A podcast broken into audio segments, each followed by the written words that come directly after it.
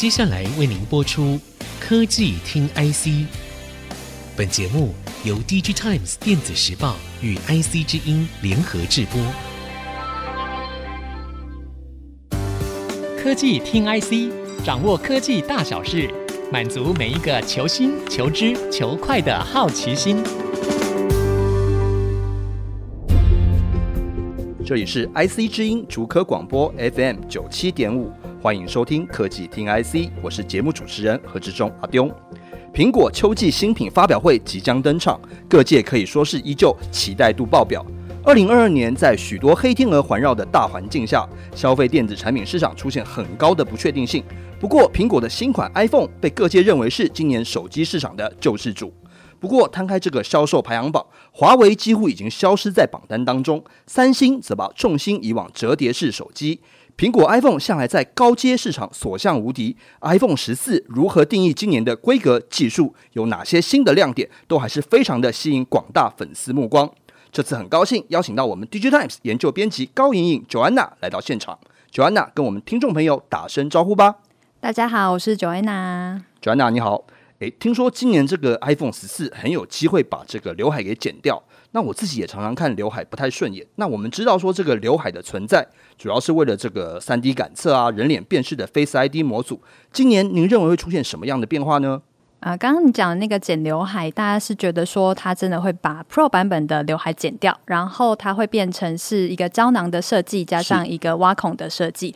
等于说它看起来会有点像是一个呃逆时针旋转九十度的惊叹号这样子，会变成一个比较像惊叹号的一个形状。对，然后它在这个惊叹号形状，因为中间这样看起来其实是不对称的嘛，然后等于说苹果它反而是希望说把这个惊叹号中间你在荧幕亮的时候把它去填满，这样看起来的话就不会好像哦。你东西划过去，然后哎，怎么好像要出现不出现这种感觉这样子？然后这个填满的部分呢，就是有机会它会变成显示灯号在上面。因为之前像我们用 iPhone 的时候，我们在用 App，如果这 App 在取用我们的相机，或是在取用我们麦克风，它其实会显示一个橘灯或是绿灯。那苹果就有希望是把这个橘灯或绿灯就加在那个惊叹号的中间，这样让那块就是还可以有一些用途。是，其实我觉得这个剪刘海这个话题哦，其实也讨论了蛮久的。那可能很多消费者都会觉得说，这个刘海好像是可有可无，看起来又有点有碍观瞻。那您认为说 Face ID 后续苹果会不会让它继续存在呢？呃，目前来看的话，Face ID 应该是会在持续几代的 iPhone。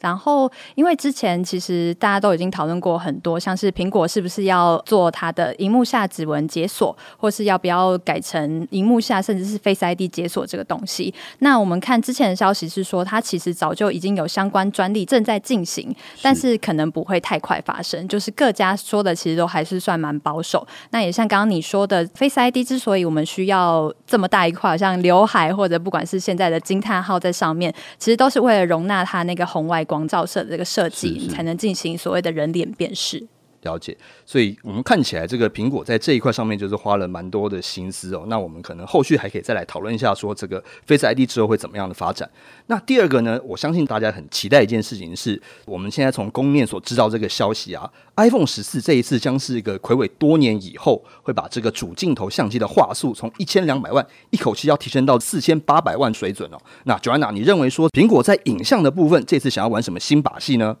其实我觉得在影像的部分可以说是大家可能消费者最有感的，但是另一方面又还蛮见仁见智的这样子，因为其实，在可能是 iPhone 四，甚至是我们有一部国片叫做《怪胎》，它在二零二零年的时候就已经是用 iPhone 十一去拍摄了，所以我觉得影像它好像已经有点到一个坎。然后比如说你是出门去朋友聚会聚餐的时候，那大家比如说要拍合照，然后现在大家一定会开始喊说：“哦，谁有 iPhone 十三拿出来这样子？”但你好像也不会，你就算现在用的是七或者八，你可能也不会为了说：“哦，我想要在朋友之间聚会拍照，然后再去换手机这个样子。”。但是当然，它还是继续在升级。包括就是主镜头会从刚刚的一千两百万画素升级到四千八百万画素，那再来就是它的 Pro 版本呢，同样的也是会从四 K 的影片有机会就是升级到八 K。然后如果在全系列当中的话，它其实是不管是微距镜头或者是那个自拍镜头，它都是光圈会在变大的，也就是它在低光源的环境之下，它的成像效果是更好的。是这些升级可能我们一代一代都有感受到。然后如果你还记得的话，我们十二到十三的时候，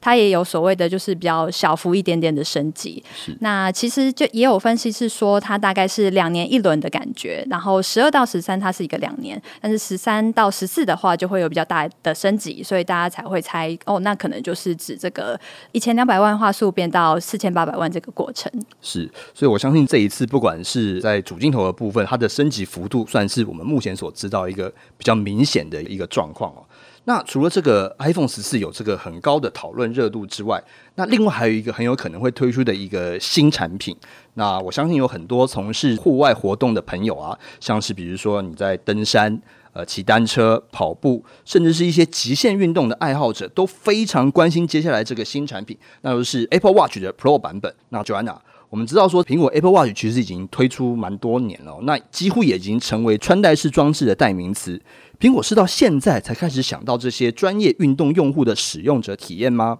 诶，其实我觉得这个运动款，嗯、呃，我们暂且先叫它 Apple Watch Pro，因为大家都目前先这样子叫它嘛。然后它的规格方面的话，大家外传是说会觉得是荧幕会更大，然后它电池容量也会更大，也就是待机时间会更长。然后它会使用包括钛金属的设计，这样子的话，可能戴起来会比较轻巧一点。不过我觉得最有看点的是，外媒是一致预测是说它的售价可能会在九百元美金以上。那九百元美金的话，它其实相较于其他的智慧型手表或是苹果自己的 Apple Watch 的话，它其实是相当的高的。然后可以给大家其他的数据，比如说 Apple Watch Seven，它现在可能只要三百九十九美金，然后九百美元，你其实已经可以买一只 iPhone 了，一只标准款的 iPhone 了。所以九百美元它其实相较之下是很高的。但如果另一方面来讲的话，它九百美元在手表市场的话，它其实不算是特别高价的手表，或是它其实算高价，但也不算说哦真的是小鬼啊呢。然后呢，有一个市场数据。是显示说，苹果虽然它在手表的市占率其实是很高的，大概是三成以上，但是它在高阶的智慧型手表其实是输给另外一家叫做 Garmin 的。那这家 Garmin 大家应该都知道，它就是做那个运动手表是比较在行一点，而且它。更高价的手表，甚至是一千块、一千五美金以上的这样子。所以苹果在这个时间推出运动款，我相信它不只是运动款，它其实还会有其他的考量。比如说，它之前有跟爱马仕合作，或是可能比较轻便的那个跟 Nike 的联名这样子。是，所以我们看到说，苹果其实他们这个东西应该也想了好一阵子哦。那当然，Garmin 在这个极限运动或者户外运动手表这个市场上面，其实是蛮有名气的。那我也蛮好奇的是说，就是其实之前的 Apple Watch 已经有很多还不错的功能了。那这一次所谓的，甚至供应链说它是一个强固型的一个手表。那刚刚您有提到说这个价格可能会稍微提升的部分哦。那但是跟 Garmin 还是有一定的一个差距。那您认为说这个呃 Apple Watch，您现在就您自己的使用经验以及您所在平常的这个采访报道当中，您认为说呃为什么这个使用者会比较喜欢使用 Apple Watch 呢？其实我是觉得说，比如说我们拿 iPhone，我们拿手机的话，一个人就了不起就是一两只，可能宝可梦阿北比较多啦。然后，但是如果是 Watch 的话，它其实是有很多种选择的。是。那再来的话，就是苹果，它当然也是它的生态系为主嘛，著名的就是它的生态系。没错。它其实像这次推出 iPhone，它会一起连 Apple Watch 推出，然后甚至是那个耳机 EarPods 推出，它其实都是在有一个同样的生态系的在里面，然后。相同类似的产品共同推出这样子，了解。所以，我们从刚刚的 iPhone 十四的讨论啊，到我们现在新款的 Apple Watch，我们还是可以看到说，其实苹果他们非常的依循他们这个生态体系的一个策略哦。那这一次，因为有一些新的规格，其实在供应链的部分，我们已经有听到了一些讯息。那我相信，其实大家也都会呃持续的期待说，这个苹果在今年的秋季新品发表会当中去推出一些呃令大家有点惊艳的一个新的产品跟新的想法。那我们在上半段的讨论当中聊了一下苹果今年可能的求新求变，那也听到了 Joanna 精辟的分析。我们休息片刻，欢迎各位听众朋友再回到科技听 IC。下半段我们继续来聊聊苹果的秋季新产品。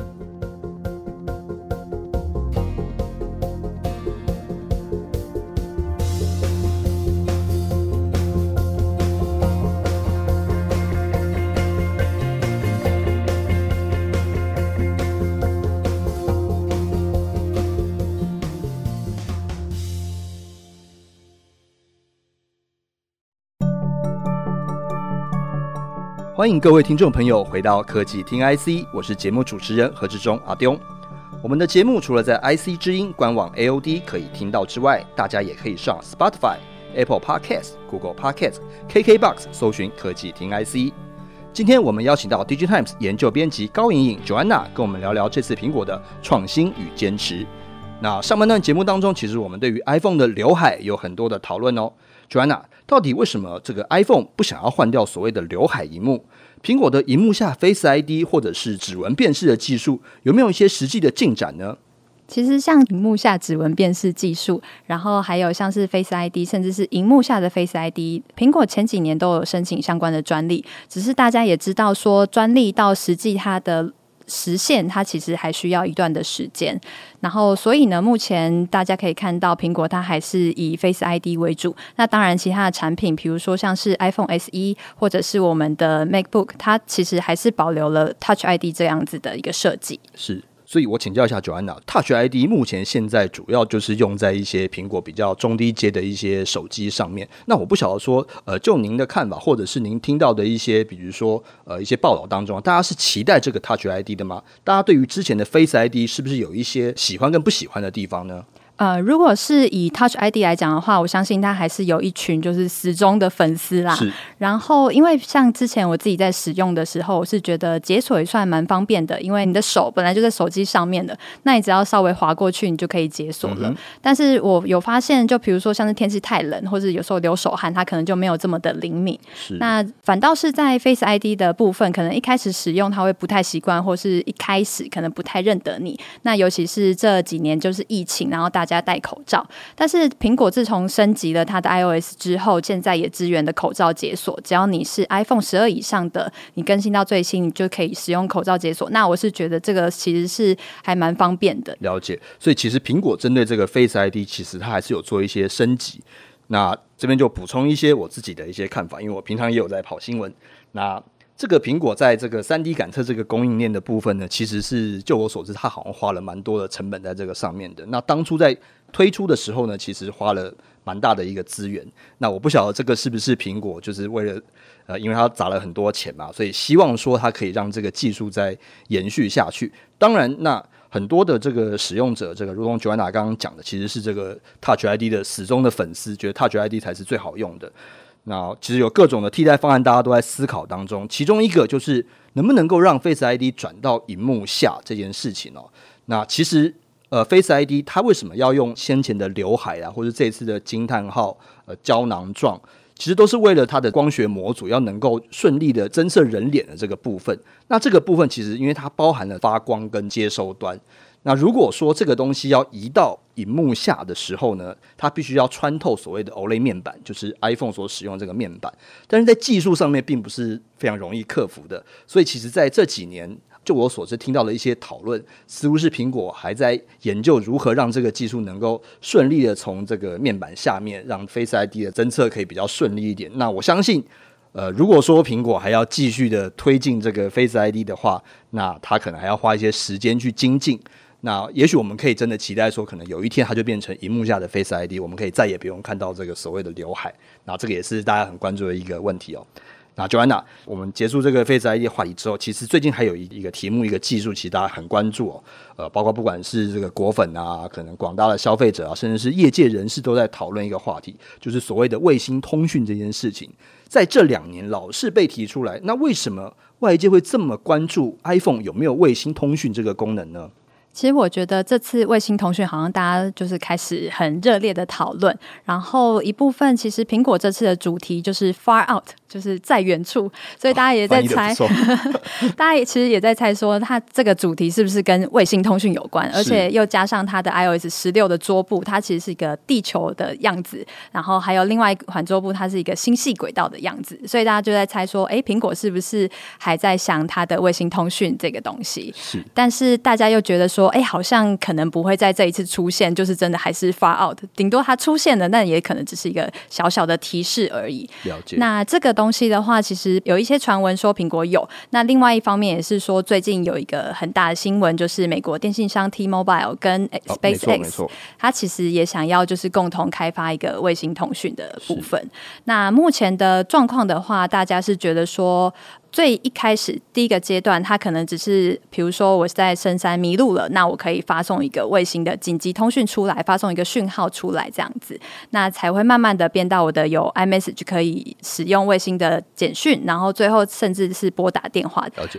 所以这个卫星通讯的功能，它其实是让，比如说我可能今天在呃深山啊，或者是比如在沙漠地带啊等等这种可能比较不好盖这个基地台的地方啦，它的用意应该是说让。呃，我们一般的这个手机的使用者，可以在这些的地方可以使用这个手机。那呃，Joanna，我不想说，您认为说我们在一般的使用上面，对于卫星通讯，呃，有急切的需要吗？那或者是说，这样子的一个功能加入 iPhone 之后，是不是比如说它可能之后会不会也搭载在比如说它的 Watch 上面啊？因为我们可能在很远的地方运动，您有没有听到一些您觉得有趣的一些推测或想法？呃，其实你刚刚说的 Watch 的确有人这样子想，就是我既然可以。刚刚有讲到，我们一款呃新的产品可能会是 Apple Watch Pro 嘛？是。那这个 Apple Watch Pro 又是适合户外运动的，所以它其实让它搭载在呃卫星通讯的功能，可以发送讯息的这个功能搭载在 Apple Watch Pro，其实是相当合理的。这样子就有点像哦，我真的迷路了，然后我可以求救，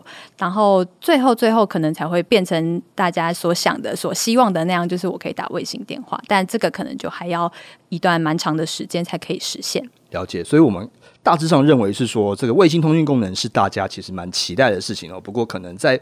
呃今年的这一款，我们可能还要稍微再观察一下。那刚刚九安娜其实有提到一个很有趣的一个描述哦，就是呃，苹果这一次它在它的新品发表会之前的这个邀请函上面有做了一些图形啊，让大家充满很多的想象。那包括可能是卫星通讯，也有可能是。呃，关于它的这个照相的部分，您可以再跟我们分享一下说，您在它的前期所释出的这些资讯当中，有哪些是您认为说大家在揣测，呃，有趣的发展是大家所在推测的？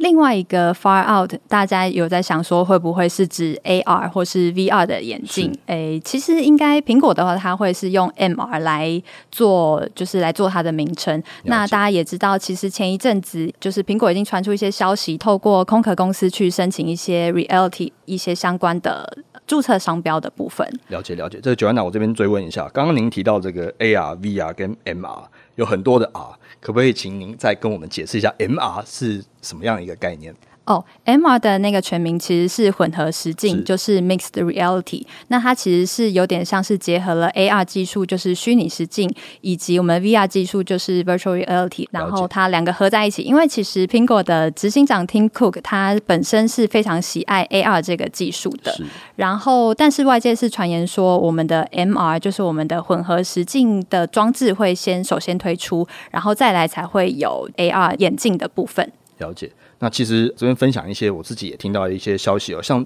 在这几年的 iPhone 上面，其实有所谓的 ToF 的雷达 Scanner。那其实这个东西原本大家也是推测说应该会有一些很创新的 AR 相关的一些应用，但是我们现在知道的是说，呃，目前虽然有小小的一些应用，但是好像还没有一个真的很让大家非常 exciting 的一个。可能 App 啊，或是玩法让这个出现，但是相信苹果对这一块的这个耕耘是深的哦。那刚刚九安奶提到说，其实库克其实还蛮看好这一块的。那我相信苹果他们应该内部也在做一些，就是包括软体跟硬体上面的一些我们所不知道的一些策略。那我们就可以抱持着一个期待的心情来期待后续的这个苹果产品。好，那我们这一次其实聊了苹果关于这个新款的 iPhone。或者是新产品的一些创新，或者是坚持，但是我们整体来看，就我们目前所知道的一些消息啊，好像很多这种规格的提升啊，就是虽然是有，好像没有到很明显，就是非常大的幅度。那甚至我们可能呃，比如说在晶片端，大家会谈这个新款的 A 十六的处理器啊，啊，或者是这个所谓刚刚我们提的四千八百万画素的这个摄影镜头，很可能只会在 Pro 系列的机种上面这个搭载。那么不晓得说，Joanna，您认为说今年整个供应链的这个状况，大家会不会在这样子的氛围之下，是否还是如此的期待今年的新款 iPhone？其实我看，就是不管是报道或者是一些数据分析，还是说有一点像是苹果自己啊释出给供应链的消息，是其实他们都是还算蛮乐观的。嗯、那其实目前的话，在智慧型手机市场当中，大家可以看到，因为通膨的关系，或是一些比较为呃巨观的经济因素之下，它其实是比较被外界看坏的。但是另一方面，我觉得现在的手机它的定价率有点往 M 型的方向走，嗯、要么就是比较。个打新兴市场，然后价位比较低的，要么就是像 iPhone 这样子，就是不断的提升它自己的售价这样。是呃，然后其实外界也是觉得说，就算没有大幅度的更新，虽然苹果好像有端出来啦，就是账面上好像有很大的更新，嗯、但是就算消费者没有这么大的感觉，但是外界还是觉得说，消费者还是会去购买比较高阶款的 Pro 系列。了解，所以我们看到其实供应链今年哦，因为其实我们知道，其实今年电子产业的这个景气变化其实蛮剧烈的，因为过去两年是一个非常供不应求的状况，那几乎你比如说像半导体好了，很多零组件的成本本身是在上升的。那过了两年之后，大家忽然发现说，呃，零组件的库存变得很高啊。那我们就讲苹果的竞争对手 Enjoy 好了，那他们几乎可以说是应声倒地。从今年上半以来，其实就没有太多好的消息哦。那包括呃，苹果在晶片端的竞争对手像高通啊，他们也讲说，诶，今年可能高阶手机还是比较看好的部分，但是中低阶的手机可能会有比较大的压力哦。那加上很多外在的经济因素，使得比如说美国的升息啊，那通膨率不断的提升啊，很多很多的黑天鹅都还是存在，以至于说呢，有些厂商可能会觉得说，诶，今年卖手机有点辛苦，那不晓得这个定位在哪边？那是否高阶手机成为了好像今年很多供应链他们所看好说，诶。苹果也许是今年大家在预算有限的情况之下，我宁可去花钱去买一个比较好的手机，也许我可以撑得比较久。那接下来就是一个呃，相信不管是广大的听众朋友，甚至是你我都非常关心的，包括我自己今年也很想换手机。不过呢，今年呃，我们知道可以说是万物齐涨的一年。那我们请 Joanna 跟我们分享一下，今年苹果新产品可能的价格调涨，或者它的价格策略会是怎么样想的呢？目前现在出现的消息，大概都是 iPhone 十四的 Pro 的版本的话，它会上涨一百美元，那就是从九九九美元升到一零九九美元。一零九九美元。对，然后如果是十四 Pro Max 的话，它其实是会贩售一一九九美元。是。那就是比前一代就是都是多一百美元这样子。那也像你刚刚提到的，因为物流成本还有一些零组件成本的提高，所以苹果有点像是撑不住了这种感觉。是呃，至少它给我们感觉是这样啊，因为它自己其实也推出了刚刚讨论到的一些规格的升级这样子。但是如果呃往回看的话，像是标准款的 iPhone，就是 iPhone 十四的话，它其实还是维持在七九九美元的价格，就是是跟 iPhone 十三是一样的价格。所以，我们看到这一次其实主要价格有出现调整的部分，就是 Pro 以上的机种。那其实标准款的这个普通的 iPhone 其实是没有涨价的。那当然还有一点，其实是这次已经没有 Mini 了嘛，就是已经没有 iPhone 十四 Mini，然后会推出的反而是另外一只叫做 iPhone 十四 Max。或是 iPhone 十四 Plus，也就是六点七寸，然后它的荧幕是比较大一点的。那它的售价会是在八九九美元，就是会比 iPhone 十四再高一百美元。了解，所以等于是说，我们这一次如果听众朋友想要买普通版的 iPhone，其实是有一个加大版可以选择。那这个价钱目前听起来也还算在可以接受的范围之内。那呃，我们之前其实有跟久安达聊了一下，说今年大家还看好这个 Apple Watch 的这个更新嘛？那关于这个 Apple Watch 的这个价格部分，因为今年可能会推出一个所谓这个专业版的，那不晓得说这个价格部分能不能跟我们的听众朋友一起分享一下呢？Apple Watch Pro 的话，它目前大家都在猜它的价格可能会在九百美元以上。然后这个价格就是听起来其实算蛮高的嘛，因为一般标准款的 Apple Watch 它的价格可能只要大概在三九九美元，你就可以买到了。但是其实这个 Apple Watch Pro 的话，大家知道它其实有很多。比如说刚刚的耐撞耐摔的功能啊，或者是它是为对，它可能是为了极限运动款设计的。那其实，在整个智慧型手表市场当中，它其实并不算是说真的到非常非常非常贵。因为像刚刚讲到的 Garmin，它其实反了有可能一千美元，甚至是一千五百美元以上的款式这样。了解。所以我们看到说，其实就算是苹果这一次推出了这个专业版的 Apple Watch。跟这个老大哥，比如像 Garmin 比起来，其实它的价钱其实是相对比较亲民的。那我相信，呃，今年大家应该也有很多的这个听众朋友，其实在很期待说，现在这个呃 Pro 版本的 Apple Watch，因为毕竟这几年来，因为疫情的关系，大家也增加了到户外去走走的频率。那新款的这样子的穿戴式装置，我相信就是大家非常的期待哦。那我们这次呃好好的聊了一下苹果科技的创新与坚持哦。那这次的苹果新品发表会，相信还是内行看门道，外行看热闹，依旧是二零二二年秋天最滚烫的一件科技盛事。那我们今天谢谢 Joanna 的专业分享，各位听众，我们下次见，拜拜，拜拜。本节目由 DigiTimes 电子时报与 IC 之音联合制播。